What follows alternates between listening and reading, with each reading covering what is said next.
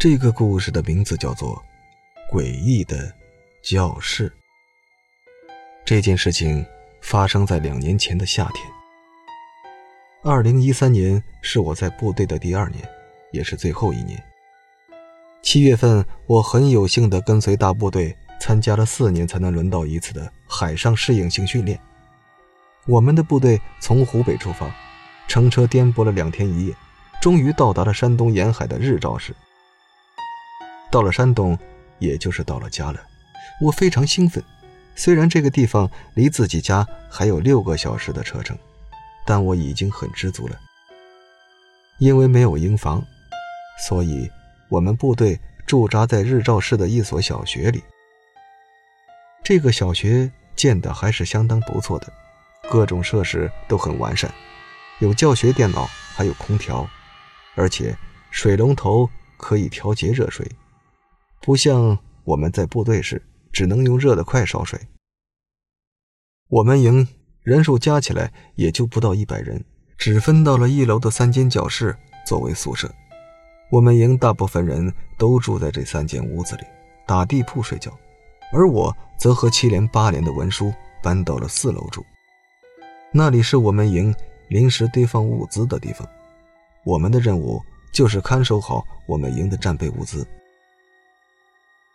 整个四楼只有三间教室，我们住在中间，东边教室里住着其他营的人，最西头的教室是空着的。里面只有一些破烂的桌椅，而且教室门上着锁。我们三个连的文书平时没有什么事情，人家都去海边训练，我们几个在家留守，顺便整理一下训练所用的软件。忙完了以后，我们就待在屋子里吹空调、吃西瓜，偶尔甩甩扑克，过得别提多自在了。海训说白了就是去度假的。忙忙碌碌的过了大半年，也该好好放松放松心情了。那是一个漆黑的夜晚，外面下起了雨，让人感觉到了阵阵的凉意。晚点名之后，我和七连八连的文书早早的上了楼。我们三个躺在床上聊起了天不知道聊了多久，我们都有些困倦了。于是我闭上眼睛，盖好被子，进入了梦乡。时间不知不觉过了大半夜，我被一阵桌子响动的声音给惊醒了。我揉了揉眼睛，坐了起来，嘴里不高兴地嘟囔着：“这么晚了，是谁弄那么大声音？”我慢慢下了床，推开门走出教室。我来到了走廊上，顺着那个声音的方向仔细地寻找了过去，却发现那声音。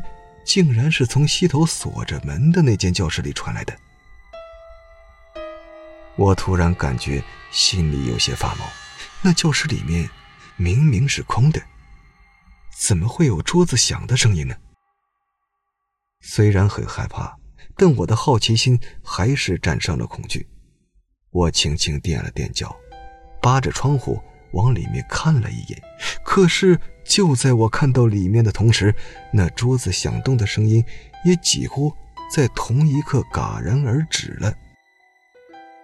那屋子里空荡荡的，借着窗外路灯的光芒，只能隐约看见几张破旧不堪的烂桌椅。我松了口气，可能是出现幻听了吧。于是我伸了伸懒腰，又回了我们的教室睡觉。可是。就在我刚刚躺下之后，那个奇怪的声音又响了起来。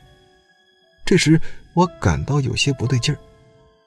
这绝对不是幻觉，西面那间教室里肯定有什么不为人知的秘密。我摇了摇睡在我旁边的两个文书，想叫他们俩起床，陪我一起去看个究竟。但是这两个家伙睡得像死猪一样，就是不起来。我心里非常恐惧，却不敢一个人去看。于是，我用被子蒙上了头，在紧张和不安中，慢慢的睡着了。第二天，我问那两个家伙昨晚听没听到什么奇怪的声音，可他们却说睡得太死，什么都不知道。听了他们的话，我默不作声。一想到要在一间不正常的教室旁边睡将近一个月的时间，我就感觉毛骨悚然。那教室里不知道藏着什么样的可怕东西，会不会威胁到我们的安全？吃过早饭后，连长告诉我一件事情：纠察队人手不够，导致学校这个临时营区的秩序有些混乱。军务参谋要向我们连借调一个人当纠察。我身高一米八五，是连队的第一海拔，所以这个肥差就落到了我的头上，这可把我高兴坏了。我立马收拾好行李，跟我的两个战友道了别，把文书的工作和一个新兵做了交接，就美滋滋的搬到二楼的纠察队了。纠察队的生活就更逍遥自在了，除了我之外，只有一个军务参谋和一个二年兵，和一个士官纠察。吃饭，我们跟着领导吃小灶；大部队出去训练，我们就待在学校里，挨个教室转悠，检查内务卫生。晚上等大部队点完名就寝之后，我们出去巡逻一圈回来，就可以随便疯玩了，也不会有人来抓。虽然是借调，但能体验一下纠察的生活，也算不错了。到纠察队的第三天晚上。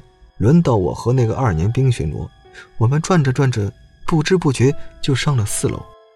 我悄悄溜到我以前住过的屋子门口，猛地用手电筒一照，我那两个战友已经睡着了，呼噜打得震天响。唉，本来想吓吓他们的，还是算了吧。我悄悄地关上门，正想离开的时候，忽然听到西头那间教室的门咣咣地响了起来。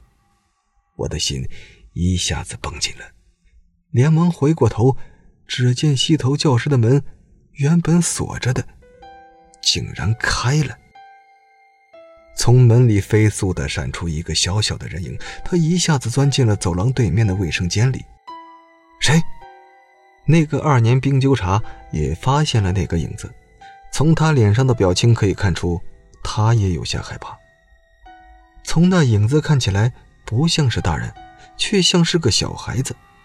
但是现在是暑假期间，孩子都放假了，而且这所小学也不是寄宿学校，怎么会有小孩呢？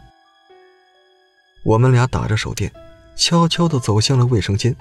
卫生间里一片漆黑，我打开了卫生间的灯。我去了男厕所，那个纠察去了女厕所。厕所不大。但我们在卫生间找了半天，都没有发现什么小孩的踪影。可是，我们明明都看到有小孩跑进去了呀！这时，我们俩同时意识到有些不对劲，连灯也没来及关，我们就匆匆离开了，因为这实在是太诡异了。后来的几天，我们巡逻都没有再上四楼。现在想想都觉得有些吓人。一个月后，我们离开了海训场，返回了营区。但是四楼西头那间教室却常常会出现在我的梦中和脑海里。那里面究竟隐藏着什么不为人知的秘密？对我来说，也许永远都是一个无法解开的谜题了。好了。这个故事讲到这里就结束了，感谢您的收听，我是主播刘凯。